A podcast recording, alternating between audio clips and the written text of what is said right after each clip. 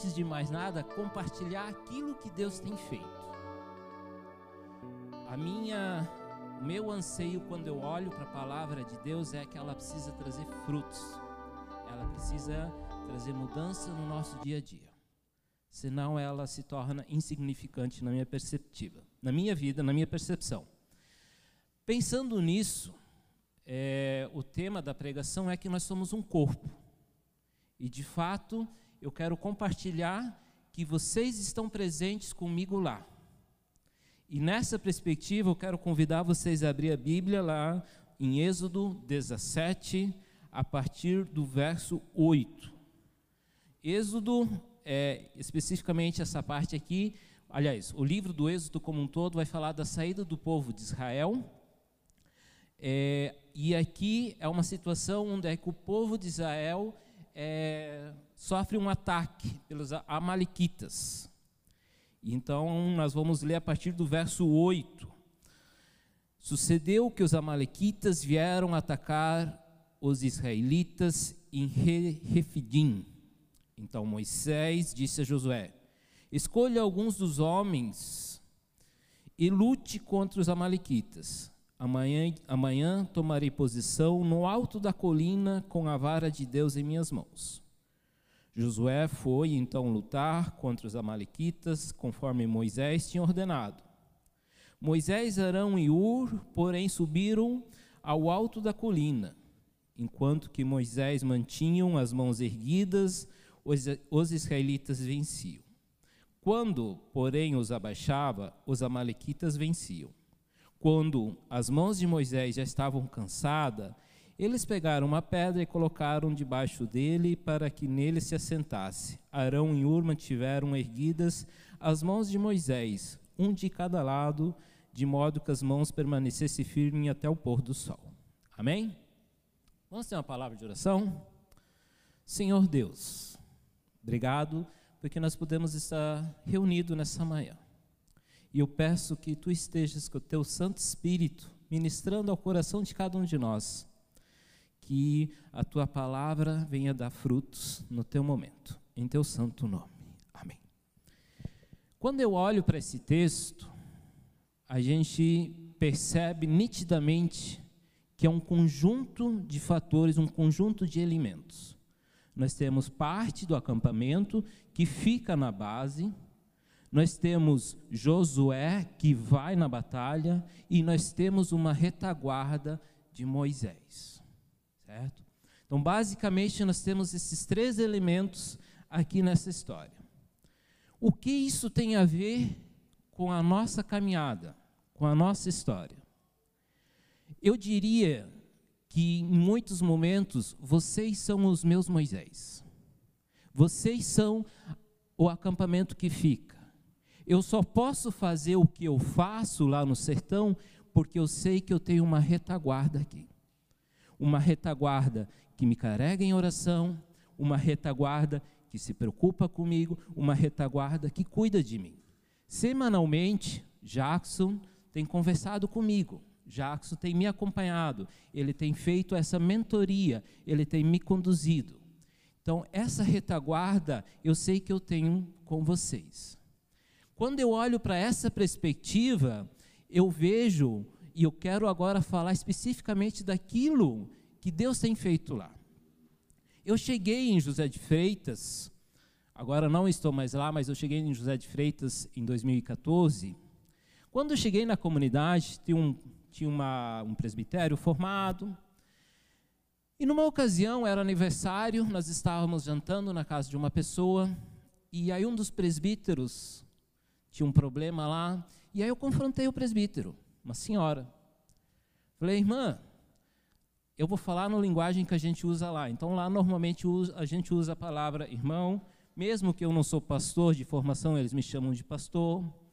Então essa essa irmã, eu olhei para ela e falei, irmã, a senhora tem consciência de que a senhora precisa perdoar essa pessoa? E ela, sim, rapidamente respondeu: eu não perdoo porque eu sou má. Falei, minha irmã, o Evangelho não é isso que ele nos ensina. O Evangelho nos ensina que, que nós precisamos liberar perdão. Nós precisamos pedir perdão. Ela falou: Eu tenho orgulho de ser má. Uma pessoa que estava dentro da igreja. O tempo passou, ela se ficou doente. Isso foi em dezembro, mais ou menos, ela percebeu que ela não estava bem. Início de abril, ela se acamou.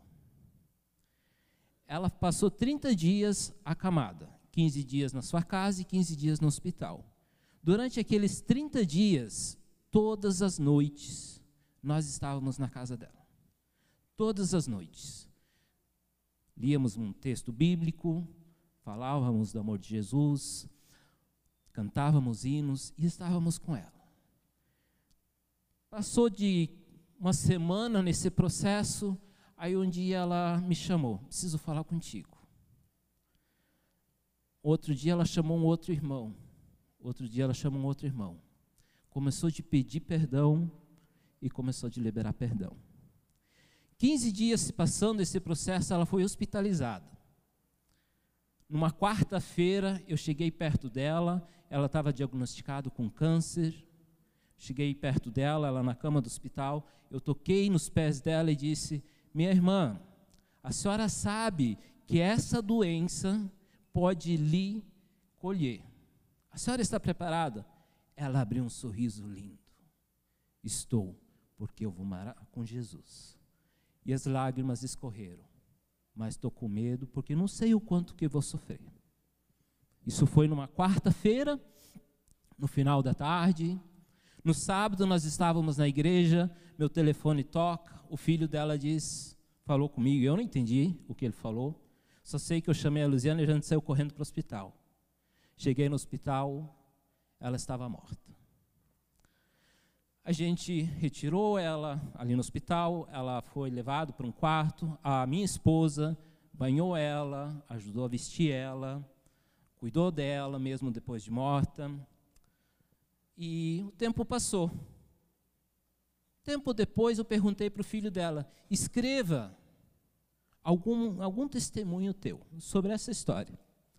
Francisco Egênio, que hoje também é finado, ele escreveu um testemunho, muito rápido, muito curto, mas muito profundo. Onde é que ele disse que ele tinha sido, que Deus tinha revelado para ele que a mãe dele ia morrer. Quando eu cheguei no hospital, eu fiquei mais em choque do que ele. Ele estava sereno, tranquilo, sentado, olhando para a mãe dele morta e eu, cabelos em pé, desesperado. O que, que faço? Para onde corro? Para o que que. Sem muita. Depois eu entendi o porquê que ele estava tão sereno, tão tranquilo.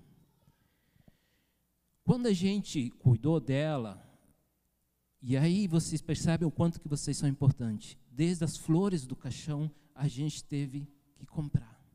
Vocês compraram, porque vocês nos ajudam. Vocês fizeram isso. Vocês nos dão condições. Quando ele escreveu esse testemunho, ele disse: Eu sei que a vontade do, de Deus é boa e perfeita e agradável sempre, inclusive na morte. Quando a gente pensa nesse, nessa história, quando a gente pensa nesse, vi, nesse jeito de viver comunidade, isso só é possível porque eu sei que o meu Moisés está orando por mim. Eu sei que vocês estão cuidando de mim.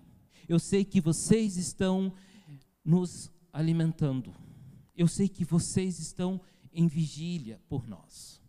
E então, Luiziana e eu podemos fazer aquilo que Deus nos chamou para fazer lá porque nós temos uma retaguarda. Nós temos pessoas que nos amam, nós temos pessoas que nos preocupem. O fato de conversar toda semana com Jackson é fundamental. O fato de vocês orarem por nós é fundamental.